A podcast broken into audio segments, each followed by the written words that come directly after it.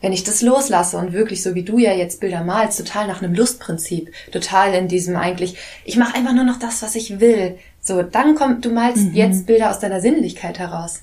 Also deswegen kann ich praktisch, so ich, ich sehe praktisch, dass du einen Orgasmus hattest, wenn du da, also mhm. im übertragenen Sinne, ne? Mhm. Oder vielleicht auch nicht, nicht nur im übertragenen Sinne. Warum machst du Escort? Es sind immer Abenteuer. Und irgendwie hat mich das total gereizt, es einfach mal auszuprobieren und in so eine ganz andere Welt einzutauchen. Für mich ist das ein starker Ausdruck sexueller Freiheit, was ich da mache. Ohne sie hätte ich das alles nie so akzeptiert, weil sie so positiv damit umgegangen ist, so wie ihr Körper ist. Ja, ich hatte dann einfach noch diese zweistündige Autofahrt vor mir, wo ich so feucht war. Oh Gott, und ich war begeistert. Ich war begeistert und habe zugehört und habe zwei Wochen später gekündigt und mich beworben bei einer Agentur.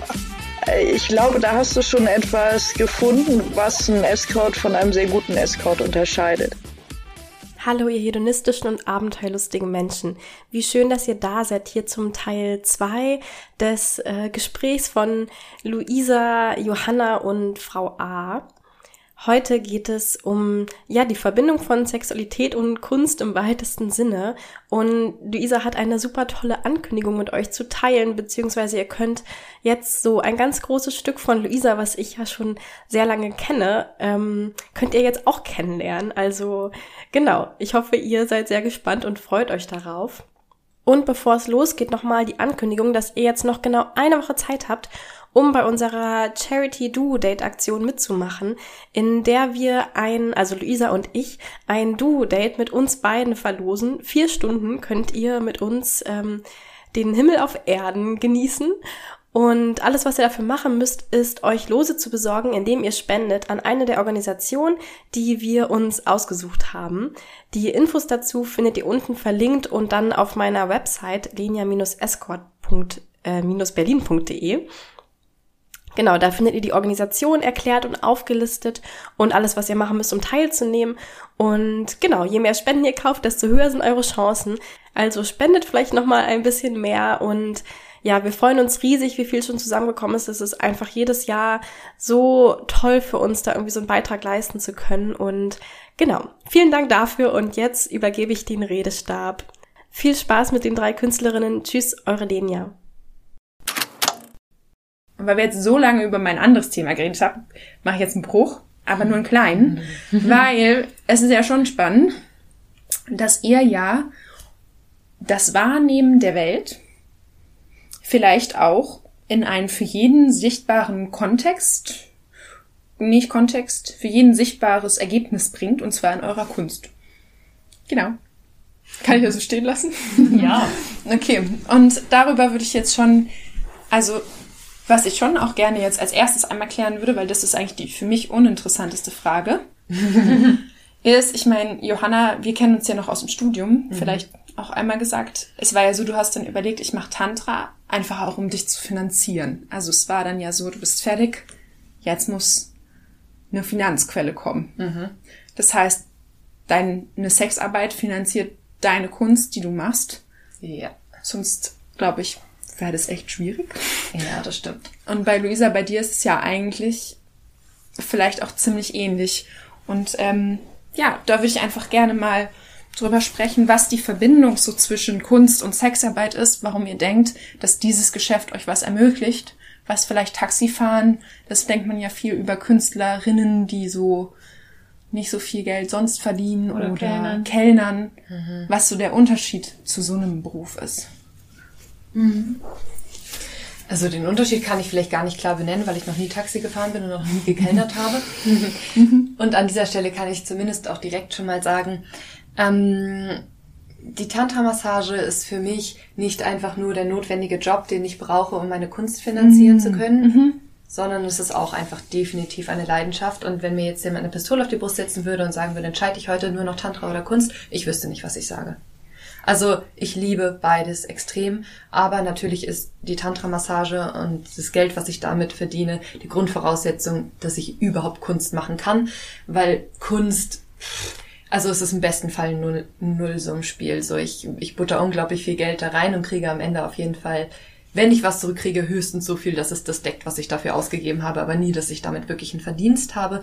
Das ist mit äh, der Tantra-Massage und wahrscheinlich im ganzen Sexarbeitssektor halt einfach anders. Also und das, da bin ich eigentlich vielleicht schon an dem Punkt, wo ich gerne diese Geschichte erzählen würde, die ich Ariana heute schon mal erzählt habe, mhm.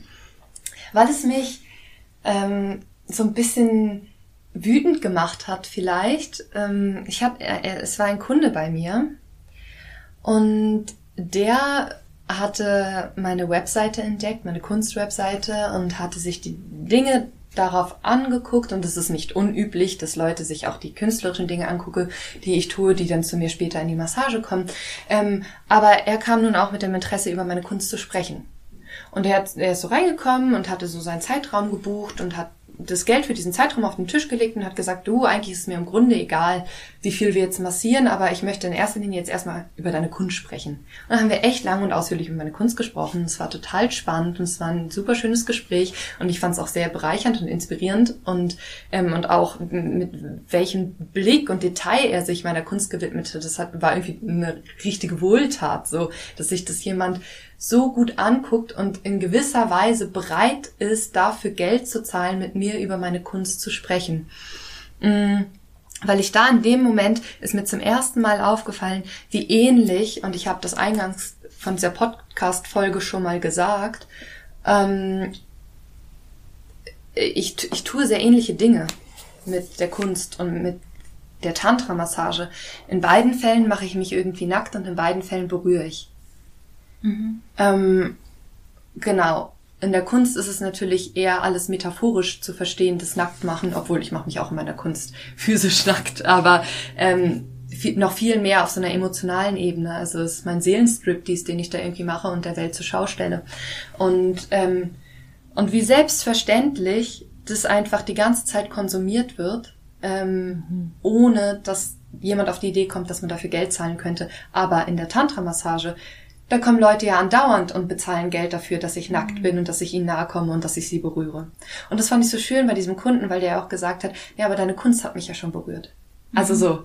Und, und er hat Geld gezahlt und es war irgendwie so, wow, krass, ja. Mhm. Oh Mann, wenn das immer so wäre. Und ähm, es ist natürlich unglaublich schwer und das ist das Leiden von jedem Künstler auf diesem Planeten, schätze ich, dass es total schwer ist, äh, das irgendwie gut zu vermarkten und ich meine, es, es tut mir total gut, jedes Mal, wenn mir Menschen sagen, dass, dass sie berührt sind von dem, was ich tue. Und so selten, also passiert es nicht. Ich kriege auch andauernd Mails von Menschen, die mir schreiben, hey, voll cool, das hat mich voll, also das war total inspirierend und es war schön zu sehen, was du tust. Ähm, nur es findet halt ausschließlich Anerkennung in Form von Worten und nie in Form von Geld. Mhm. Und da hatte ich, ja, da hatte ich tatsächlich einfach so einen kurzen Wutmoment von, wie leicht es ist, Geld zu verdienen, indem ich mich einfach nur physisch nackt mache und Leute anfasse mhm. und wie schwer es ist, wenn ich es emotional mhm. tue. Ich, ich fände nochmal richtig wichtig, dass, ich weiß nicht, ob du das sagen möchtest, aber ja. dass wir grob darüber sprechen, weil häufig denkt man ja, äh, oder Leute, die sich nicht so damit auskennen, dass Künstler, ach, die verkaufen dann für so und so viel tausend Euro ja. ein Bild und die verdienen ja eigentlich ganz gut. Mhm. Magst du einmal kurz sagen, wie die eigentliche Realität wirklich aussieht von Kreativschaffenden? Also ich meine, ich kann das ja jetzt nicht über, über jeden Menschen sagen, weil es ganz bestimmt auch Menschen gibt, die ähm, Bilder malen und die gut verkaufen und viel Geld dafür bekommen. Mhm. Meine Realität ist halt, ich habe mir erstmal irgendwie eine künstlerische Nische ausgesucht, die ganz schwer zu verkaufen ist, weil ich hauptsächlich im performativen und installativen Bereich unterwegs bin. Das heißt, ich arbeite viel mit, mit meinem Körper oder mit Videos, also Videos, die Performances dokumentieren. Ähm, und das ist nichts, was man sich in sein Wohnzimmer hängen kann. Das ist nichts, was, was man einfach in seine Hosentasche stecken kann und mitnehmen kann. Das ist halt irgendwas, das ist praktisch ein Event oder ein Erlebnis auf eine Art, das ich, das ich verkaufe. Und wenn überhaupt, ließe sich das bezahlen, indem ich Eintrittsgelder nehme, wenn jemand zu einer Ausstellung kommt, zum Beispiel, ähnlich wie bei einem Theaterbesuch. Ähm, Genau, ist jetzt zum ersten Mal für mich die Idee aufgekommen, ob ich meine Kunst auf meiner Webseite, die ich ja frei zugänglich mache und von der ich eigentlich auch möchte, dass sie frei zugänglich ist, weil dafür schaffe ich die Kunst, ja, mhm. hinter eine Paywall stecke oder sowas. Ein Teil, also irgendwas in mir protestiert da und sagt, nee, das so soll es nicht sein. Ich will, dass Leute es sehen. Vielleicht füge ich einfach einen Spendenbutton ein, mhm. damit Leute die Möglichkeit haben, wenn es ihnen gefallen hat, dass sie überhaupt um die Idee anzuregen, dass es etwas ist, für das man Geld bezahlen mhm. könnte und dass da viel Zeit und Arbeit und Mühe drin steckt. Sehr, sehr viel. Mhm. Ja. Ja, ich glaube, wir leben auch gerade in einem Zeitalter, in dem viele Menschen unbewusst ganz viel kostenlosen Content kreieren. Mhm. Ähm, zum Beispiel dieser Podcast ist ja auch ein kostenloser Content, ähm, von dem niemand jetzt irgendwie finanziell profitiert in, im, im ersten Moment. Ähm, und irgendwie ist es eine ganz schöne Farce, dass man, dass man davon ausgeht, dass Künstler irgendwie von Luft und Liebe äh, leben. Ähm, ja, und gleichzeitig, genauso wie, wie Pornografie zum Beispiel, gibt es auch viel kostenlosen Content und ähm, der Schrei Pay for your porn ähm, ist groß, aber im Endeffekt ähm, wird einfach nicht viel für diese Dinge bezahlt. Ähm, ja, sind meine Gedanken dazu. Mhm. Es ist halt auch einfach so selbstverständlich, dass es alles umsonst ist. Mhm. Ähm, vielleicht würde es was ändern, wenn, ja, wenn man einen generellen Konsens erschaffen würde, dass es nicht so sein sollte, aber das ist irgendwie total schwer, weil ich weiß nicht, wir stecken da seit Ewigkeiten drin, seit, seit immer schon, Mhm. oder? Ich weiß es nicht. Wann wurde Kunst jemals gut bezahlt? Also vielleicht damals, als Kunst ausschli fast ausschließlich Handwerk war, das man verkaufen konnte. Aber spätestens seit Kunst viel im digitalen Raum stattfindet, ist doch das meiste kostenlos. Mhm. Ja. Und in dem Moment, wo man versucht, damit Geld zu verdienen, schadet es in Anführungszeichen ja dann doch wieder der Kunst, weil man sie vielleicht zu sehr kommerzialisiert oder zu sehr in dem Gedanken produziert, dass sie Mainstream ist oder dass sie irgendwie gefällig ist. Und das ist, widerspricht ja so dem Kunstbegriff irgendwie. Ähm, also zum Beispiel, was ich dazu sagen kann, ist, ähm, ich, also bei mir geht's genauso wie dir, dass wenn mir jemand eine Pistole auf die Brust setzt und sagt, entscheide dich entweder Kunst oder Escort, ich könnte mich auch nicht entscheiden. Ähm, weil auch die Kunst lebt vom Escort und das Escort lebt von der Kunst. Irgendwie ist es so, auch wenn man denkt, es hängt nicht zusammen, hängt es für mich halt sehr krass zusammen. Mhm. Escort ist wie meine Muse, die, und ich brauche das. Ähm, Nicht nur finanziell, sondern auch seelisch und ähm, als Ausgleich. Ähm, und es gibt mir eben gleichzeitig, also dadurch, dass ich die finanzielle Freiheit habe, gibt es mir auch gleichzeitig die Freiheit, einfach ähm, zu machen, was ich will auf der künstlerischen Ebene, weil ich nämlich nicht darauf angewiesen bin, irgendwas zu verkaufen. Und äh, das ist ein wahnsinnig großes Geschenk. Ähm, ich glaube, ich könnte niemals Künstlerin sein, wenn ich darauf angewiesen wäre, weil das, ähm, weil ich jemand bin, der überhaupt nicht gut mit Druck klarkommt und wenn ich unter Druck stehen würde, meine Bilder zu verkaufen, verkaufen zu müssen und vielleicht auch Erfolg, den ich einmal hatte, beibehalten zu müssen, weil das ist ja auch nochmal ein Thema. Wenn man als Kunst, Künstler einen Durchbruch hat, heißt das nicht, dass man in fünf Jahren immer noch Bilder verkauft, sondern es kann sein, dass ja. mal ein Jahr lang super läuft und dann ist es auch vorbei. Das ist halt einfach dann kurz dieser Hype, dieses Aufflammen und dann ist es genauso schnell wieder weg. Ja, und dann auch diesen Druck zu erleben, äh, wenn man gerade an dem Peak ist, äh, ja, kann ich jetzt auch an dem Peak bleiben? Oder geht es noch weiter bergauf oder bergab? Das ist wie Mhm. wenn mein ganzes äh, Geld von irgendeinem Aktiendepot abhängig ist, Mhm. wo ich nicht weiß, was im nächsten Tag, am nächsten Tag passiert. Und diese Sicherheit zu haben, die führt bei mir dazu, dass ich finde, dass ich die beste Kunst mache, die ich jemals gemacht habe. Also das, das ist, das ist mein, mein Punkt dazu. Und jetzt, mhm.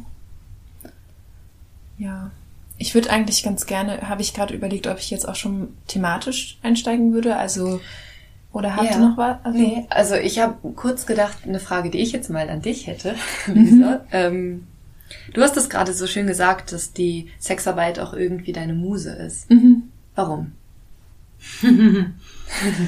Ähm, Ich fühle es total. Ja, warum? Also ich glaube, es ist nicht so, dass ich sagen kann, ich erlebe ein bestimmtes Erlebnis ähm, und male deswegen etwas Bestimmtes, weil, also ich male ja, also ich mache große Ölgemälde und ähm, ich bin aber anders als Johanna, die eine Konzeptkünstlerin ist, ähm, so kann man es ja sagen, ne? bin ich jemand, der nicht so richtig ein Konzept hat. Also ich weiß nicht, wenn ich ein Bild anfange, wie es am Ende aussehen wird.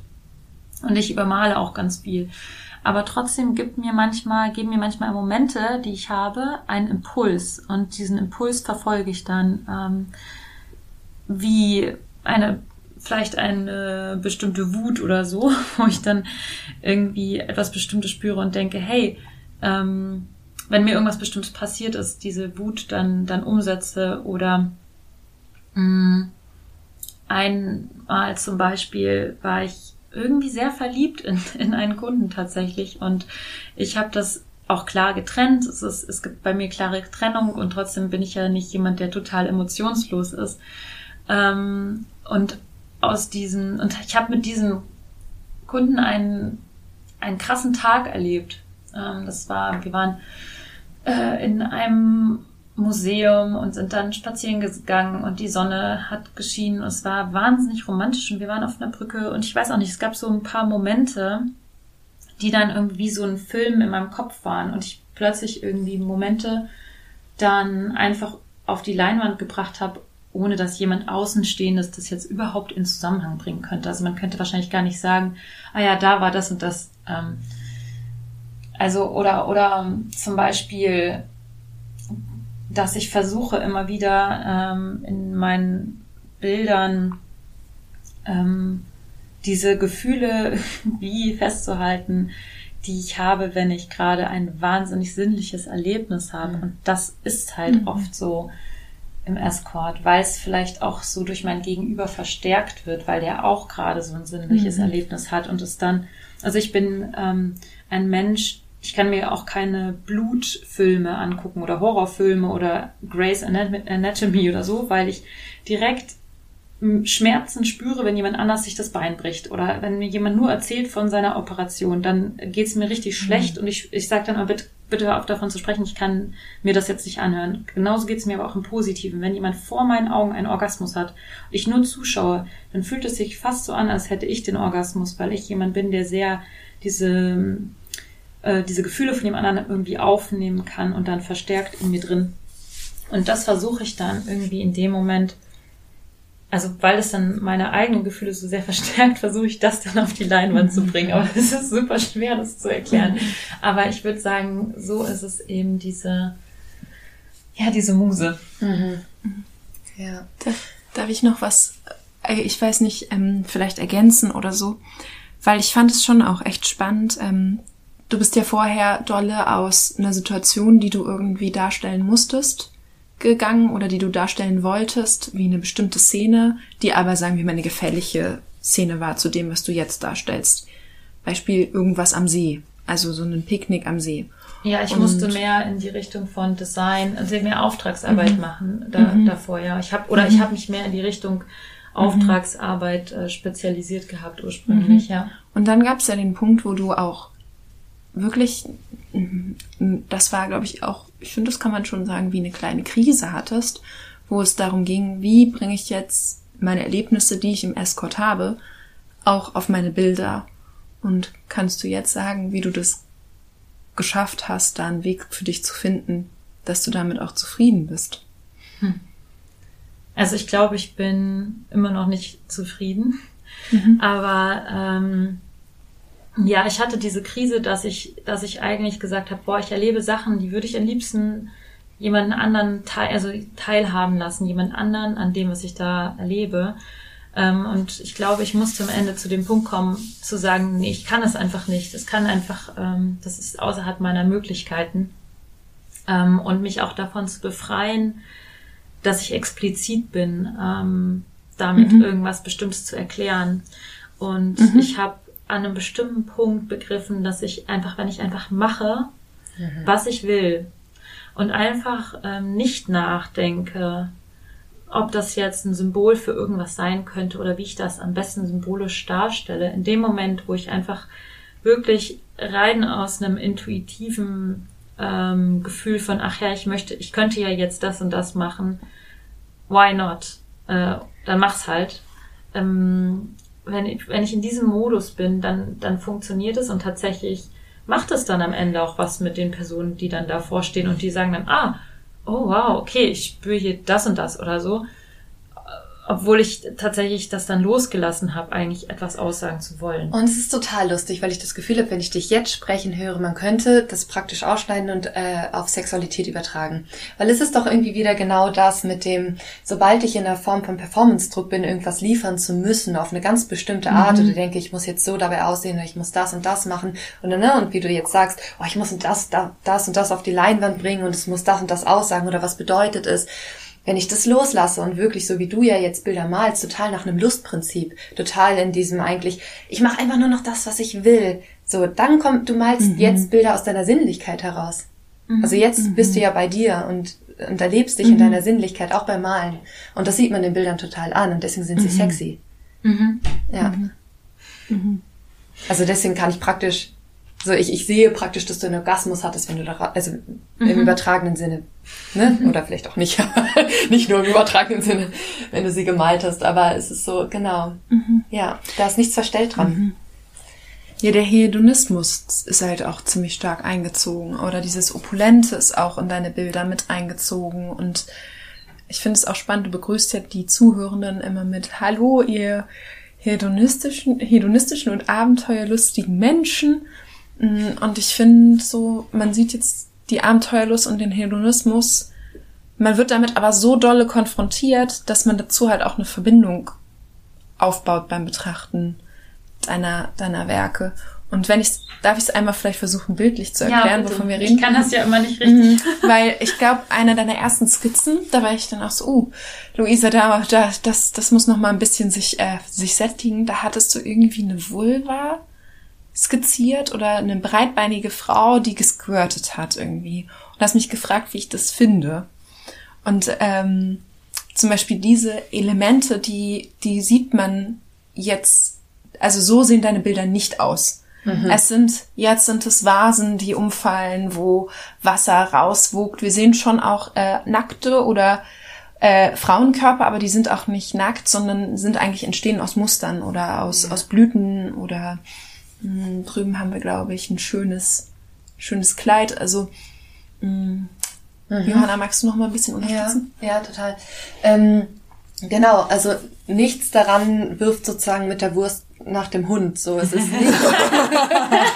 es, also ich finde schon, dass deine Bilder einen total überfallen, sie überwältigen mhm. einen, sie sind, sie sind so üppig, es ist sehr, sehr viel, aber nichts davon ist direkt und explizit. Man muss irgendwie mhm. dreimal hingucken, bevor man erkennt, dass aus den Mustern ein Frauenkörper rauskommt oder das, also es, es sind so kleine Elemente, also nein, eigentlich jedes Element für sich genommen schreit nach Lust und nach blühendem Leben, so. Äh, aber aber es drängt sich nicht auf im Sinne von, guck, äh, ich zeige dir jetzt Sex. Also es ist nicht auf, auf so eine plakative Art, es ist auf so eine ganz subtile Art, wie es sich anpirscht und deine aber da total überwältigt bei. Mhm. Also so geht's mhm. mir. Ja. Mhm. Das macht mich ganz verlegen. und also jetzt, das ist jetzt vielleicht doch mal das, was ich im Moment gerade viel lese und vielleicht auch recht esoterisch, aber ich finde es auch so ein stark, ähm, ich finde ja dieses männlich-weiblich ähm, schon schwierig, wenn man das auf Personen bezieht, aber es gibt halt einfach dieses weibliche, schöpferische Prinzip. Sachen passieren einem. Man, man reflektiert die vielleicht auch nicht im Sinne von, ich setze mich hin und schreibe jetzt eine Liste oder, oder analysiere das, sondern die Reflexion passiert in einem anderen Form von Tun. Sei es zum Beispiel, ähm, und also jetzt ist es, weil ich auch, äh, auch ähm, dieses Medium auch wähle. Auch, äh, ich mal auch oder oder einen künstlerischen Ausdruck, deswegen fällt es mir schwer, ein anderes, äh, ein anderes Feld dort zu finden. Aber dass das sozusagen die Reflexion ist und die passiert nicht damit, dass ich mir vorher überlegt habe, so wird es, sondern man dieses Anfangen, ne, man muss diesen Punkt finden, wo man anfängt und wie sich dann alles ergibt. Und teilweise ist es auch so in deinen Bildern, die sind sehr opulent.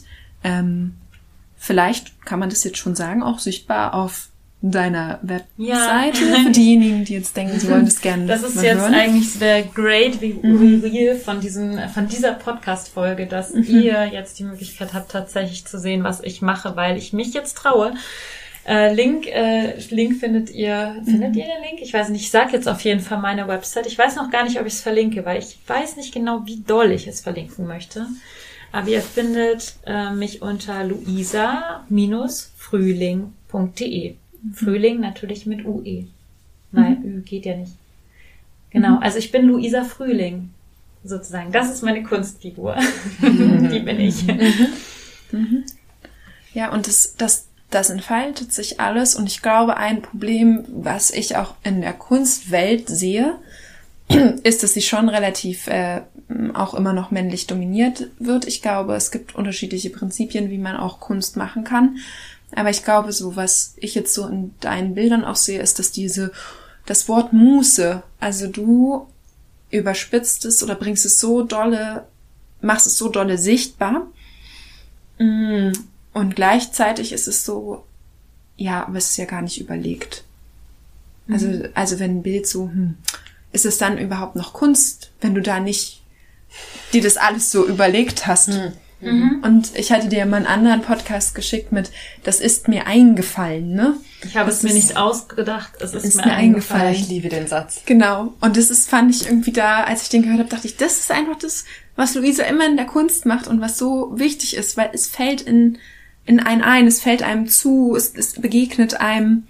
Und bei dir ist es ziemlich direkt sichtbar. Und jetzt würde ich gerne einmal zu Johanna Du hast gehen. gerade so ein Gebären, das, äh, so eine Gebärde gemacht, die so gebärend war. Es ist mir eingefallen. Und dann Ja. hast du dieses, ja, wie wenn ich sie gebä gebären würde, die Bilder. Aber das machst du auch. Also ich meine, du saust auch ordentlich rum. Also dein Boden sieht aus.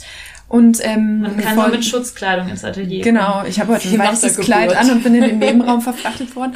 Ähm, Nein, aber du und es und es tropft und man sieht es, die sind riesig. Also jetzt auch die meisten Bilder sind wirklich, sagt man Leben, also schon viel größer als Leben. Zwei Meter hoch. Ja, absolut raumgreifend. Ja. Mhm. Mhm. Und an denen rackerst du dich halt dann auch ab, wenn du malst. Also es ist schon ein sehr körperlicher Prozess. Und auch wenn du sagst, ja, da wird auch viel mal übermalt, es ist auch immer, also in jedem deiner Bilder ist ganz viel Leben, aber es ist auch immer ein Sterben, also immer ein Wegnehmen. Das hat jetzt hier keinen Raum. Das darf jetzt hier nicht drin sein, um das andere vielleicht auch wieder, wieder hervorzubringen. Ja, um was anderem irgendwie Platz zu machen, weil ich will dann, dass da was anderes ist, noch zusätzlich. Und dann muss halt was anderes irgendwie noch Platz geben oder so. Ja. Und weil das so einen schönen, also ich, so ein, irgendwie auch ein Kontrast. Johanna, magst du mal ein bisschen zu deiner Vorgehensweise? Ähm, Ja. Weil du auch gleich gesagt hast, oh, den Satz finde ich auch so toll. Ja, das ist spannend, weil ich ja tatsächlich viel konzeptioneller arbeite und gar nicht so sehr intuitiv. Und trotzdem ist es so, dass, ähm, dass die Ideen mich irgendwie finden. Ach, das klingt so wahnsinnig abgedroschen, dieser Satz in dieser Kunstwelt. Aber die Idee hat mich gefunden. ja, genau. Und einfach trotzdem ist es leider so. Oder was heißt leider? Es ist wundervoll, dass es so ist. Ja. Aber es ist so, irgendwie Dinge passieren mir und ich möchte sie irgendwie verarbeiten und ich suche eine Form dafür. Ja. Und ich werkel an dieser Form vielleicht rum und sie sitzt nie so richtig und irgendwann gibt es diesen Moment und weiß zur Hölle, wie der entsteht. Ich weiß es nicht, zack, es ist da. Und dann, dann weiß ich, was die passende Form dafür ist. Und es kommt mir in diesen Momenten nicht so vor, als hätte ich, als hätte ich es mir ausgedacht, sondern als wäre es mir eingefallen. Ähm, auch wenn es konzeptionell ist, aber trotzdem. Es ist irgendwie, äh, irgendwo ist da schon definitiv eine Parallele. Ähm, ich habe vorhin noch gedacht über den Zusammenhang zwischen ähm, Arbeit mit Sexualität und Kunst. Ich finde halt, und deswegen ist vielleicht auch die, die Sexarbeit an sich nochmal ausschlaggebender musisch für mich als andere Dinge mir im Leben passieren, wobei es auch andere Dinge gibt, die ich gerne künstlerisch verarbeite, aber da spüre ich es besonders doll, weil es auch eben so eine zutiefst physische und sinnliche Erfahrung ist, das mit, mit dem Sex, mit der Sexarbeit. Genauso ist Kunst das auch. Und es ist auch ästhetisch. Also irgendwie sind das alles so Elemente, die ich in beiden Bereichen wiederfinde. Ähm, ja. Und was ich jetzt aber auch nochmal ganz wichtig finde an der Stelle für euch beide zu sagen ist, ihr habt einen Job, der euch auch eine gewisse Zeit im Atelier oder in der Eigenarbeit ermöglicht. Also nicht, wenn wir jetzt sagen, ja, das fällt einem ein, es fällt einem halt leider meistens nicht ein, wenn man total stark eingebunden ist Ja. und sich keinen Raum dafür macht. Und wir haben ja vorhin total viel über Ritus und Zeit nehmen auch gesprochen und so ein bisschen, damit ist es halt auch vergleichbar, dass Ja. man wirklich den Raum schaffen muss, und es manchmal halt nicht so ist, dass man vor der Leinwand oder vor dem, vor dem Objekt oder vor dem Computer, wie man es dann auch immer umsetzt, sitzt und denkt, boah, jetzt ist meine Hand wie so geführt, jetzt habe ich Lust drauf zu gestalten, sondern es ist auch dort kommt es halt beim Machen häufig. Also Ja. Kunst kommt halt auch vom Machen und Sex kommt auch vom Machen. Ja. Und man kann halt nicht, also beziehungsweise ich zum Beispiel könnte nicht Künstlerin sein, wenn ich in einem Café arbeiten würde, zum Beispiel, weil ich müsste dann wirklich sehr, sehr viele Stunden in der Woche arbeiten, um mein, um meine Miete zu bezahlen.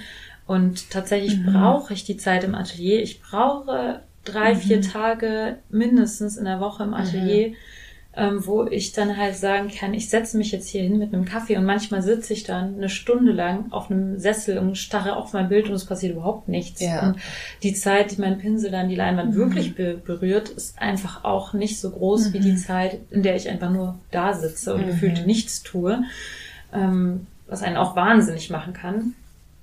Aber ähm, wenn ich nicht die, wenn ich mir wirklich nicht explizit diese Zeit nehmen kann, äh, weshalb ich auch zum Beispiel Escort Dates total krass einschränke und sage, okay, ich treffe mich nur in Hamburg mit Leuten und wirklich nur selten, so dass ich, ähm, dass ich gar nicht erst in die Versuchung komme, mein mein eigentliches Dasein als Künstlerin auch zu vergessen, sondern wirklich, dass das immer noch der Hauptteil ähm, meiner Woche ist.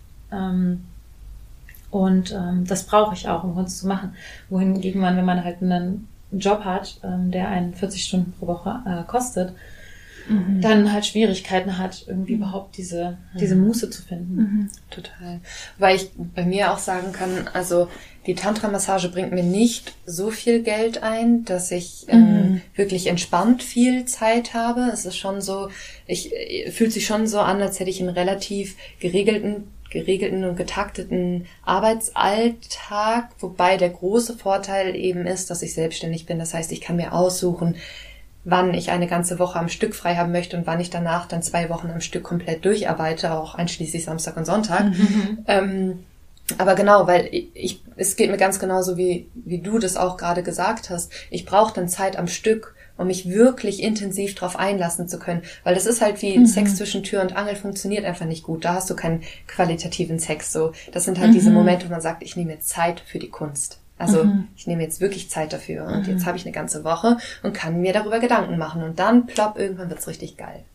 Johanna, magst du mal erzählen, was du eigentlich so für Kunst machst?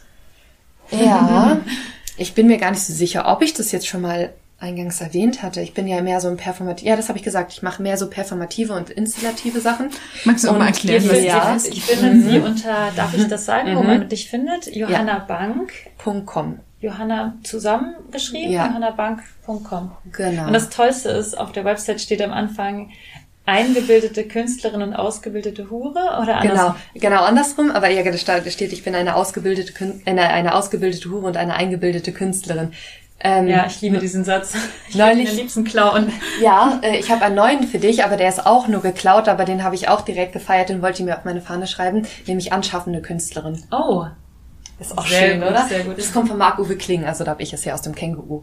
Der sagt ja, er als Kleinkünstler ist ja anschaffender Künstler. sagt das Känguru über ihn. Ja, genau. Ähm, anschaffende Künstlerin. Ähm, was tue ich? Es ist immer relativ schwer, das allgemein zu beschreiben. Ich habe das Gefühl, ich müsste relativ schnell ins Detail gehen, äh, weil das ist irgendwie vielleicht die Krux mit, äh, mit konzeptionellen Dingen. Man muss halt das Konzept ein bisschen erklären, um, um es übermitteln zu können, worum es geht. Aber ähm, hm. Oh Gott, ja. Ja, jetzt helft mir mal Soll, kurz. soll ich, also ähm, das erste, ich erzähle einfach mal, wie ich Ja. dich kennengelernt Ja, habe. Also. Ariana hat mir von dieser tollen, tollen Künstlerin, Freundin erzählt, die sie hat und die sie damals im Studium, im Kunststudium kennengelernt hat. Hat mich neugierig gemacht und hat gesagt, guck doch mal hier auf Instagram. Und dann habe ich ein Video gefunden. Ähm, soll ich mal erzählen, was in dem Video passiert? Weil das Video Sehr hat gerne. mich krass, ähm, also es hat mich so krass getriggert, dass ich es immer wieder und wieder gezeigt habe und auch angeschaut habe. Ähm, und eigentlich dachte ich, ich kenne den Text schon auswendig, weil ich so oft schon gesehen habe. Aber prinzipiell bist es du, die vor einer Tankstellenzapfsäule steht. Ähm, und boah, was sagst du? Ähm, sagen, es gibt ein Manifest. Vielleicht sowas ähnliches wie ein Manifest oder ein Vergleich. Ist ein Manifest oder ein Vergleich? Nie zu viel? Naja, doch, das kann man schon so sagen. Ja. deine, Also- ja, Mhm, genau. Du, du beschreibst, wie dich jemand betrachtet und deine, seine Vernarrtheit in deinem Körper und deine Titten, wie du es nennst. ja. Und ähm, du möchtest, dass er dafür bezahlt, was es dich kostet. Denn alles hat seinen Preis. Ja, genau. ich stelle dir meine Beherrschung in Rechnung. Genau. Und begleitend zu diesem Gedicht, also es ist in Gedichtform, ähm, man sieht in diesem Video, wie ich, also die, die Tanksäule habe ich mir selber auch gestaltet. Sie ist halt rosa und golden und weiß und irgendwie super kitschig. Und ähm, man sieht, wie ich da sitze und den Zapfhahn putze mit so einem Lappen. Und, äh, und ich tue das auch ein bisschen so wie, also er kriegt schnell einen Phallus, äh, wird schnell zu so einem Phallus-Symbol, wie ich ihm praktisch einen runterhole und am Ende sieht man, wie aus einer Art Cumshot-Perspektive der Kamera, wie ich mir den Zapfhahn in den Mund stecke ähm, wie, wie mit einer Pistole praktisch und in diesem Moment mit dem, ne, ähm, denn alles hat seinen Preis, ich stelle dir meine Beherrschung in Rechnung, ist es wie, als würde ich abschießen und dann wird der Bildschirm schwarz und dann gleitet es rüber in die nächste Szene. Ja. Ja, und diese, diese Szene mit dem, wo du den Zapfhahn im Mund hast, ist eben wie in so einem Porno die Perspektive, die der Mann hat, wenn er nach unten guckt, kommt, wenn die Frau ihm einbläst und sie guckt nach oben. Und du drückst dann eben den Zapfhahn wie eine Pistole und dann kommt so ein Zzt Geräusch von so einer Spieluhr und es läuft eine Spieluhr mit einem ähm, mit einem dim, dim, dim. Ja, das ist die, die Melodie von der fabelhaften Welt der Amelie. Genau. Und man sieht halt praktisch nur so meine Oberschenkel und wie sich langsam die Spieluhr so reinzieht. zwischen den Oberschenkeln. Zwischen den Oberschenkeln zurück praktisch in meine was für mich Ja. irgendwie den, in dem Moment so einen krassen ähm, äh, Impuls ausgelöst hat, zu denken, oh ja, das ist wie eine Sanduhr oder Zeit, die abläuft, weil die Spieluhr wird irgendwann vorbei sein und das ist die Rechnung, also das ist die Zeit, die du quasi hast, die du in, in Rechnung stellst. So. Und man könnte ja, wenn man das sieht, als erstes total denken, boah, die hat ja, das ist ja krass, weil das ist ja krass Sexarbeitsgegnerin äh, mäßig oder so. Ähm, So nach dem Motto, ich stelle dir meine Beherrschung in Rechnung und ich muss mich beherrschen. Dabei hat es gar nichts mit Sexarbeit zu tun in dem Sinne, sondern du hast halt ein Erlebnis gehabt. Ja, das stimmt. Die Inspiration daher kam überhaupt gar nicht aus der Sexarbeit. Also sicherlich lässt es sich auf einzelne Situationen übertragen, äh, die ich erlebt habe, in Situationen auch mit der Sexarbeit, die mir übergriffig erschienen und die mich genervt haben. Aber so all in all hat es wirklich gar nichts damit zu tun. Ich liebe diesen Job total, den ich mache. Nee, das kam daher, weil äh, mir mal jemand in der Bahn begegnet ist, der angefangen hat, sich von mir einzuwichsen. Und, ähm, und mich dabei angeguckt hat und dann auch noch gefragt, ob wir zusammen auf die Toilette gehen wollen. Und da war ich so ein bisschen ja, super perplex, vor allen Dingen, weil es einer dieser super bescheuerten Momente war, wo man sich vorher gut unterhalten hat. Und also ich hatte einfach ein gutes Du hast, Gespräch. ihn, hast dich gut mit ihm unterhalten. Ja, ja. Hat dann angefangen. Wir hatten voll den guten Vibe und es war irgendwie alles in Ordnung. Und dann plötzlich so aus dem Nichts heraus, und deswegen hat es mich vielleicht auch so baff gemacht und so überwältigt und mich so kurz auch einfach so sprachlos werden lassen. Ähm, deswegen gibt es auch irgendwo diese Zeile in diesem Gedicht, wo ich sage, ich frage mich, wer jetzt was zuerst bricht, ich das Schweigen oder du das Ja. Eis oder so. Ähm, genau, weil ich da halt auch, wo ich halt gedacht habe, ey, warum, also im Nachhinein habe ich gedacht, warum habe ich mich nicht weggesetzt? Warum, so ich war, aber ich war so schockiert davon, dass der das plötzlich einfach so tut. Also, äh, Ja. keine Ahnung. Es war halt einfach ein sexueller Übergriff. Ne? Ja. Also das kann man nicht anders sagen, als dass du halt einfach einen sexuellen Übergriff erlebt hast in der U-Bahn außerhalb der Sexarbeit, wohlgemerkt nochmal.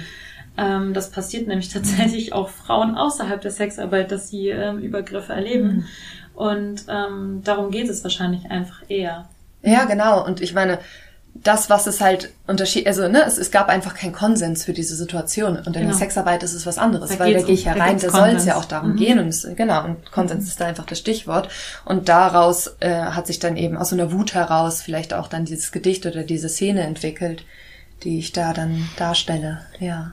Aber es spielt ja, du hast dich, du setzt dich ja in deinen Texten häufig auch mit der Bezahlbarkeit von Kunst oder mit der Bezahlung oder mh, Mit Abrechnen. mit Abrechnen, ja.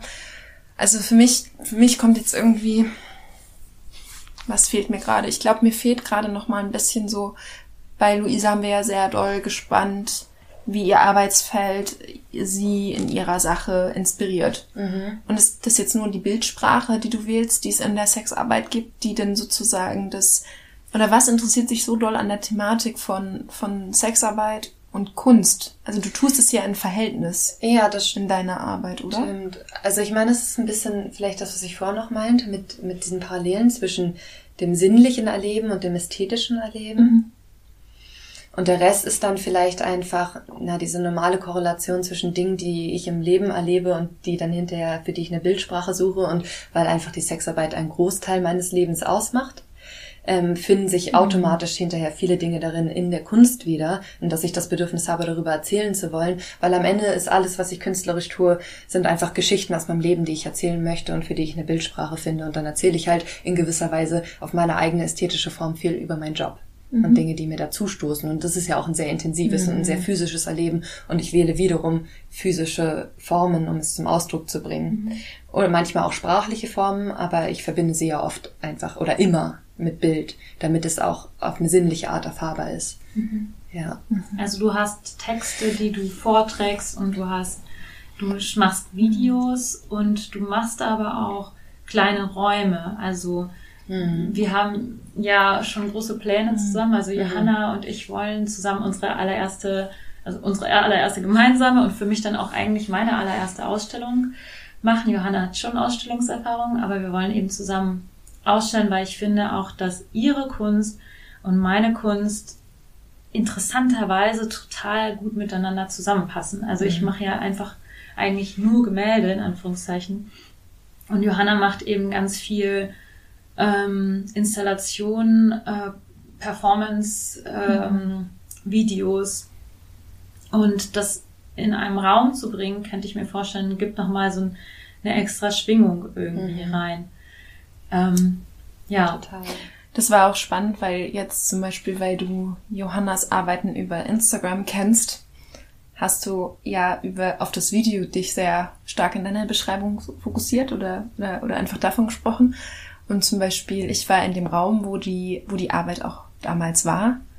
Und da stand dann die Zapfsäule auf so einem Florocati oder auf so einem, auf so einem rosa, ich glaube, war der rosa oder Ja, ein rosa, so ein rosa Teppich. rosa genau. Teppich und dahinter war dieses Video, was abgespielt wurde. Und an der Seite hatten wir noch so einen fiktiven Kiosk. Kiosk, Ja.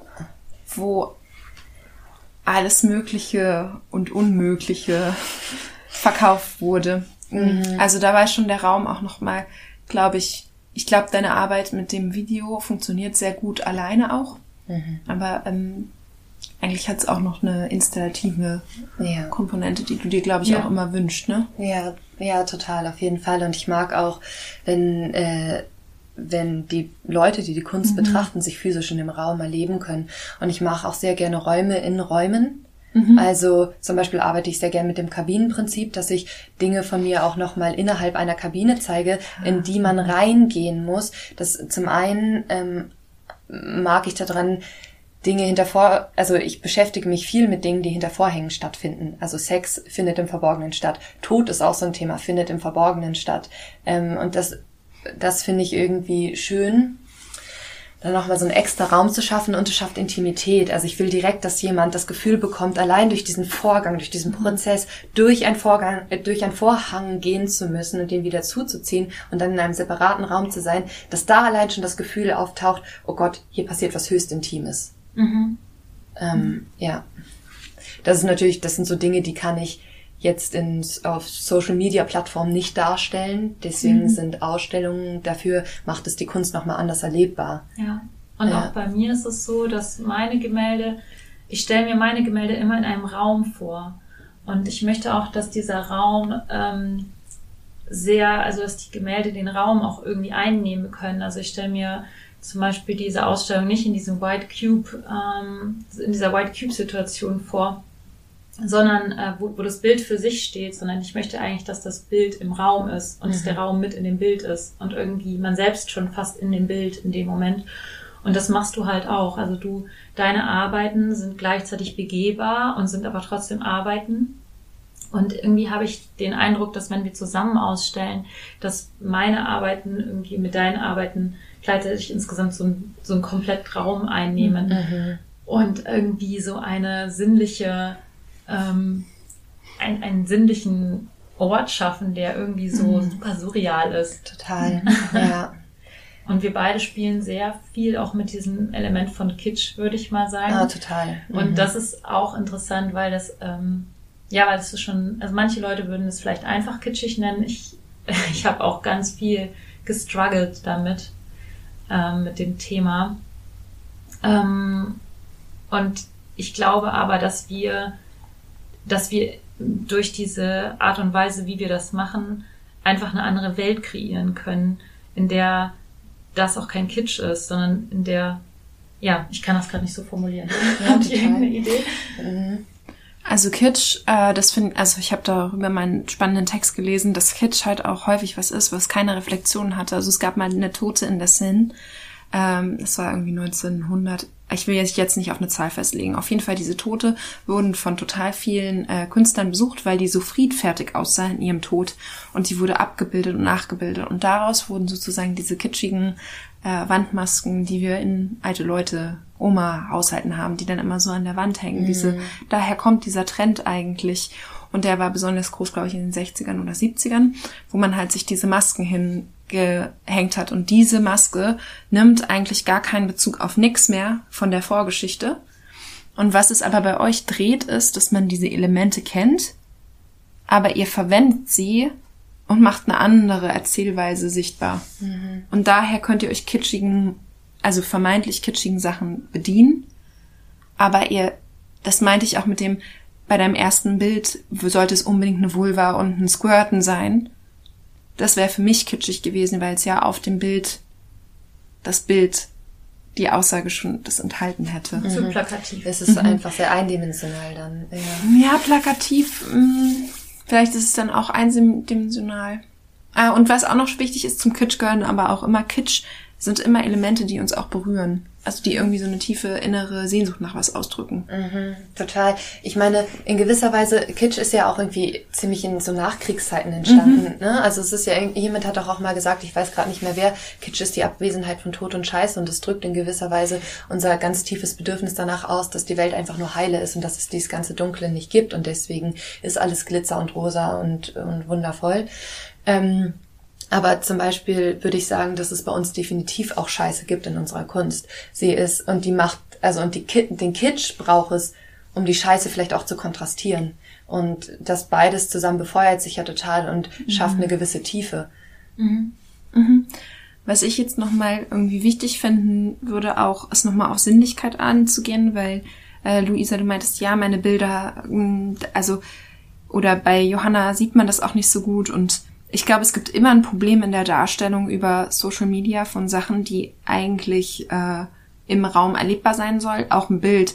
Auf Fotos sehen die Farben nie so aus wie auf dem Bild an sich. Man hat nie diese körperliche Erfahrung zu einem Bild. Ein Bild kann, weiß weiß ich nicht, wie groß sein oder weiß weiß ich nicht, wie klein. Selbst wenn wir es in Verhältnis setzen mit einer Person davor, können wir uns das häufig gar nicht richtig vorstellen. Und worüber ich irgendwie gerne, was jetzt nochmal so meine Frage wäre, wäre wirklich nochmal, mh, ja, einfach ähm, Sinnlichkeit auch zuzulassen. Weil ich glaube, dass, ah ja, jetzt rede ich so viel, aber was halt schon irgendwie, finde ich, spannend ist, wir können bei Luisas Bildern die richtig gut auch abwerten. Also wir können sagen, die sind viel zu voll. Äh, da sind Sach Kitchen, Sachen kitschig drauf. Ähm, das ist überhaupt nicht, wie Kunst sein soll. Bei dir, oh, das ist aus dem Porno, wie langweilig. Also wir können halt auch immer kurz und oberflächlich schauen. Aber was passiert sozusagen, wenn wir uns drauf einlassen? Ja. Also Und wenn wir uns physisch dazu in Relation setzen, ne? Und ich glaube, das ist irgendwas, das können einfach nur Ausstellungen leisten und das wird niemals ein Abbild von irgendwas im Internet schaffen, ähm, zu gucken, was passiert, wenn, wenn ich zulasse, dass mich die Arbeit wirklich einnimmt und wenn sie mich irgendwie physisch tangiert und wenn ich davor bin und ich mich ihr nicht so leicht entziehen kann, indem ich eben mal weiterklicke. Äh, genau, Zeit ist da vielleicht auch ein Faktor. Man ist viel mehr gewillt, sich darauf einzulassen und sich Zeit zu lassen. Ein Kunstwerk zu verstehen, auch vielleicht in seinen tieferen Schichten, die nicht auf den ersten Blick ersichtlich sind. Äh, ich glaube, das ist irgendwas, so eine Zeit gönnen wir uns bei Social Media ganz selten. Ja. Also da sind wir mit der ganzen Fülle, mit der wir konfrontiert werden, ganz schnell im Weiterwischen und Weitergucken und Scrollen. Also ich habe auf jeden Fall das starke Bedürfnis danach, diese Ausstellung zu machen und ähm, auch meine Bilder jetzt mal rauszubringen und irgendwie, ich, ich glaube, ich sehne mich auch so ein bisschen nach, nach Reaktion. Also mhm. ich, ich bin jetzt an dem Punkt, wo ich, wo ich denke, ich möchte gerne, dass Menschen ähm, das wirklich erleben, was ich da gemacht habe und da davor stehen und dass es so ein Gesamt, ähm, es eigentlich schon so ein Gesamtkonzept gibt, ähm, mhm. in dem man wirklich irgendwie unsere Sinnlichkeit oder unser Erleben wirklich nachfühlen kann. Mhm. Und ich glaube, ihr würdet es äh, nicht machen, aber ich, wie ich jetzt rausgehört habe, sucht ihr auch einen Raum. Dieser Raum sollte, wenn du das hörst und du hast vielleicht einen Ausstellungsraum oder dir fällt vielleicht was richtig Gutes ein.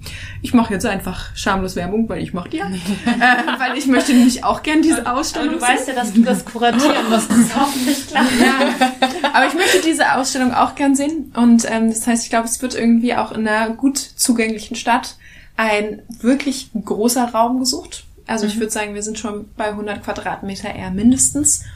Und was wir auch suchen, sind natürlich äh, Wände, die man bohren darf, weil wenn du jetzt denkst, boah, ich habe hier richtig gut meine Klinik, da würde das richtig gut passen und dann darf man da keinen einzigen Nagel oder keine einzige Schraube in die Wand machen, ist das ja. nicht sehr geeignet. Man muss schon sehr viel äh, Freiraum haben zu planschen und mhm. zu designen und ähm, mhm. sich auszuprobieren und mhm. zu gucken. Also ja, es, es muss schon irgendwie werkelbar mhm. sein, der mhm. Raum. Und auch wenn du jetzt das hörst und denkst, ich habe keinen Raum, dann ist, glaube ich, eine richtig gute Idee und auf jeden Fall keine verschwendete Zeit, wenn du jetzt bis hierhin gehört hast, äh, sich auch einfach mal die Sachen anzugucken, die die beiden machen und vielleicht auch mit ein bisschen, bisschen Zeit da rein zu investieren, weil ja, ich glaube, es ist einfach richtig, ähm, man kann sich auch selbst, also in Kunst kann man ja auch immer sich selbst ins Verhältnis setzen. Also man setzt sich ja auch mhm. immer selbst ins Verhältnis, ne?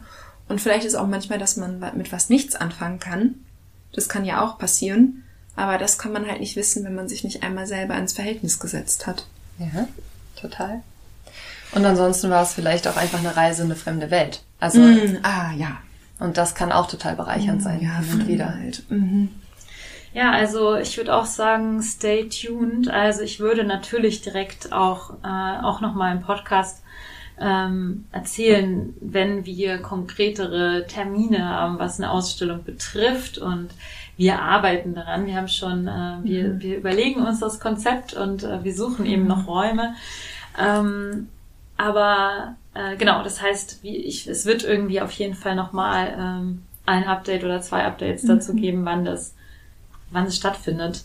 Und oh, ich bin so, also ich bin so aufgeregt, dass, dass es jetzt ähm, quasi offiziell ist. ähm, ja. Ja. Oh, das wird schön, ich freue mich schon. mhm. Und was ich auch euch beiden nochmal sagen möchte, also ich äh, glaube, dass eine Frau, die einfach ihre eigene Sexualität lebt, ihre eigene Schöpferkraft begreift, indem sie Bilder macht, auch einfach immer ein bisschen was Gefährliches hat. Hm. Also, dass wenn auch Leute nicht so positiv drauf reagieren, dass es auch einfach ja, mit so einer Gefahr zu tun hat. Und auch, wir haben ja, glaube ich, auch mal über Kurtisanen, hast du vielleicht mal erzählt, dass du da ein Buch gelesen hast und dich das äh, total fasziniert hat. Und ganz lange waren ja auch Sexarbeiterinnen die ersten Frauen, die eigentlich eigenständig Dinge tun konnten und Dinge machen konnten durch ihr Geld, was sie selber verdient haben. Nicht durch einen Mann. Ja. Genau. ja, also es ist, äh, genau mhm. kein Symbol, ist kein, kein, kein unterdrücktes, also man ist mhm. keine unterdrückte Persönlichkeit, wobei ich nicht sagen will, dass andere, andere Leute, die das nicht machen, mhm. unterdrückt werden. Mhm. In dem Fall ist es so, ja. Mhm. Johanna, hast du Lust, äh, jetzt zu, äh, zum Ende hin nochmal den Text vorzulesen, den du letztes Mal im Atelier vorgelesen hast, wo ich da, also ich war davon irgendwie ziemlich baff, es hat mich ziemlich angesprochen, also vielleicht ähm, werde ich jetzt gar nicht zu viel zu viel spoilern. Ähm. Ja, kann ich sehr gerne machen. Den kann man sich auch auf meiner Webseite auch angucken, schon sozusagen fertig performt, aber ich trage ihn hier auch sehr gerne vor, vor allen Dingen, weil es ein Text ist, der auf ähm, eine Art und Weise, na, ihr werdet schon sehen, Kunst und Sexarbeit in Verbindung bringt. Okay, ich leg jetzt einfach los. Wie schön sie ist, nicht wahr? Aber sie lässt sich auch was kosten. Man kann ihr verfallen mit Haut und Haar. Erst ist sie erbarmungslos nah und dann erbarmungslos fern, unerreichbar. Du hast sie so gern und wäre es nicht toll, wenn sie für immer bei dir bliebe? Aber das Wesen ihrer Liebe ist nicht exklusiv. Du siehst sie an der Seite von so vielen, immer öffentlich, immer in Phasen, und was sie gibt, ist echt, und dir wird schlecht bei dem Gedanken, dass sie dir niemals ganz gehört. Dein Herz beginnt zu rasen. Gib dich einfach hin, wenn sie dich betört, dich berührt so tief, wie du es selten fühlst. Sie wird alles schöner, aber auch unbequem wahr. Vieles ist billiger Kitsch, was sie dir gibt, ist rar, eine attraktive Rebellin in tausend Gewändern. Und wenn sie dich berührt, kann sich alles verändern. Vielleicht deine Sicht auf die Welt? Und sie raucht, wo es ihr gefällt, auch wenn hier Rauchen zum Beispiel verboten ist. Denn Grenzen interessieren sie nur bedingt. Grenzen sind dehnbar und im Dehnen ist sie gut. Sie hilft dir, dich zu öffnen. Langsam, weiter, immer weiter, bis du irgendwann nackt und mittellos vor ihr stehst. Vertrau mir, flüstert sie dir zu, und du tust es. Immer wieder aufs Neue. Dabei kennst du diese Masche, denn bevor sie dich verlässt, zieht sie dir ganz ohne Reue, mit einem unschuldigen Lächeln auf den schönen Lippen, den letzten Cent aus deiner Tasche. Die Kunst, diese Hure.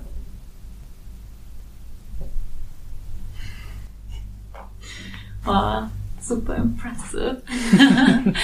Danke, dass du das uns vorgelesen hast. Und ich würde sagen, Ja. das ist jetzt ein kleiner Eindruck von Johanna und mir, wie wir unsere gegenseitige Befruchtung